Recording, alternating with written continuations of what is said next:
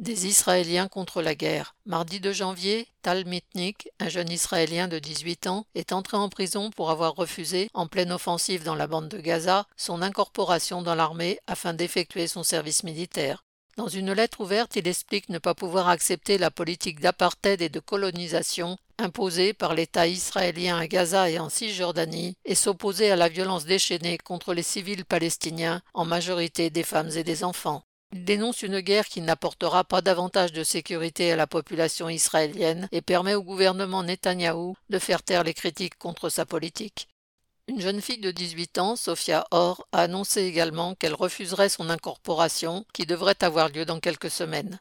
Ces jeunes, qui s'exposent courageusement à la prison, perpétuent un mouvement existant en fait depuis la fondation de l'État d'Israël, celui des Israéliens qui refusent d'assumer la politique de leur gouvernement contre le peuple palestinien.